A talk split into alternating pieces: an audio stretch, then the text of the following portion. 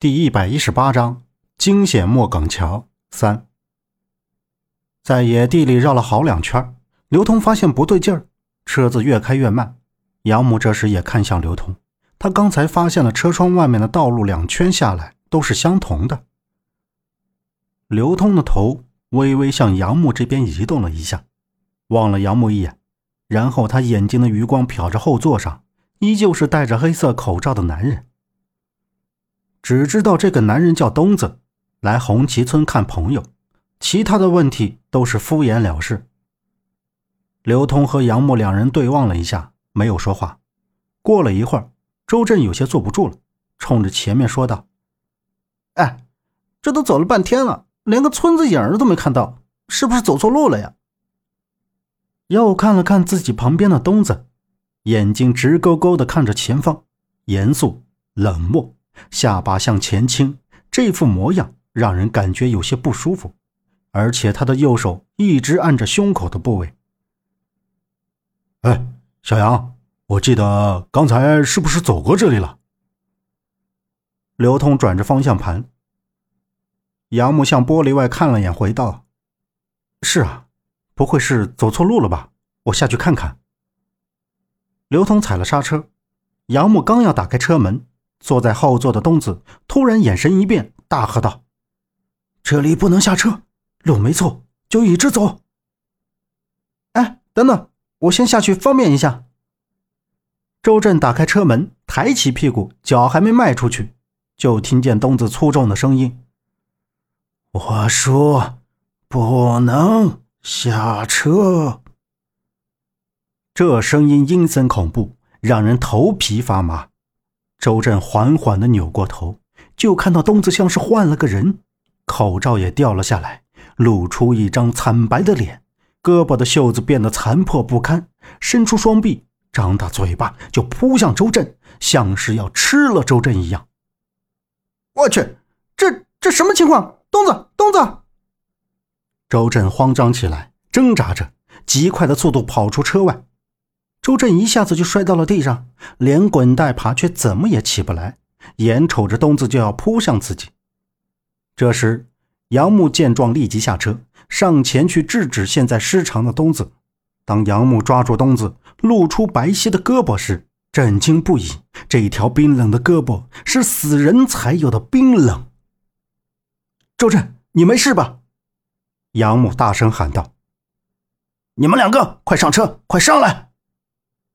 刘通冲着他们大喝道：“两人重新返回到车上，刘通集中精力，紧握方向盘，直接将油门踩到底，向前冲了出去。就听‘砰’的一声，前风挡上竟然趴着一个人，一张恐怖扭曲的脸紧紧地贴在上面。定眼一看，就是东子。东子的嘴里不停地喷着鲜血，将整个前风挡上的玻璃都溅上了血。这……”这东子咋了？周震还心有余悸的看着前面道。刘通眼眸一闪，想起了什么，将曾老头给他的锦囊拿了出来，递给杨木，让他打开。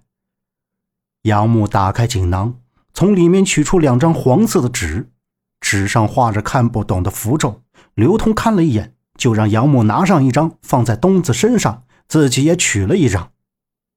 两个人将符咒往那东子身上一按。东子的面部神情就更加的狰狞扭曲了，翻滚到车下面，只听惨叫一声，东子整个身体就被火包围了，渐渐的化成了灰烬。看着灰烬消失，周围的一切就发生了变化，不再是那片野地。刘通下车，望着远处缓缓升起的太阳，红霞映红了他的脸颊。杨木再次下了车。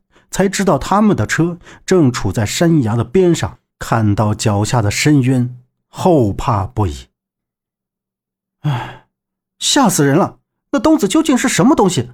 这是要害死咱们吗？周震低头看着山崖边，叹道：“东子不是人，都怪你们两个。哎，都过去了，上车吧。”刘通看着他们俩，想骂又不知道该说什么，摇了摇头，上了车。杨木知道东子不是人，肯定就是那辆摩托车的主人。他被大卡车撞成重伤，然后在他们的车行驶过去之后，又飞驰一辆汽车，将他再次碾压，滚到一旁的树丛里。后来杨木他们过去的时候，没有看到人，而那时东子只看到他们伸手想要他们救自己，却不想杨木他们没有发现就离开了。东子咽下最后一口气，但心中有怨气，就一路跟着杨木他们的车。刘通说：“曾老头之前跟一个师傅学了点道道，每次刘通出远门，曾老头都会准备好东西给他，以备不时之需。但是每次他都用不上，没想到这次居然用上了。”一行人来到住在河村的一个朋友家。换了身干净的衣服，简单的收拾了一下。刘通出去了一会儿，回来就说：“罗二少的位置找到了，那这个给你们防身用。”他从车里拿了两把匕首给杨木和周震，说道。之后指着远处两排高楼中间的厂房，再次说道：“这个就是莫岗桥后街，人就关在那里。”厂房门口站着两个抽烟的人，警惕地环视着四周。片刻，一辆轿车停在门口，两个人上前看了一下，就把门打开。杨木看到那辆车后座上坐着一个人，那人的身形样子和之前看到的罗公子非常像，眼瞅着那辆车开了进去。就在这时，杨木在倒车镜里看到车后面一个非常熟悉的面孔，喝道。陈方安，他飞快的下了车，就向后面快步走去。岂料躲在他们车后面墙边的人看到杨木下了车，就快步的往回走。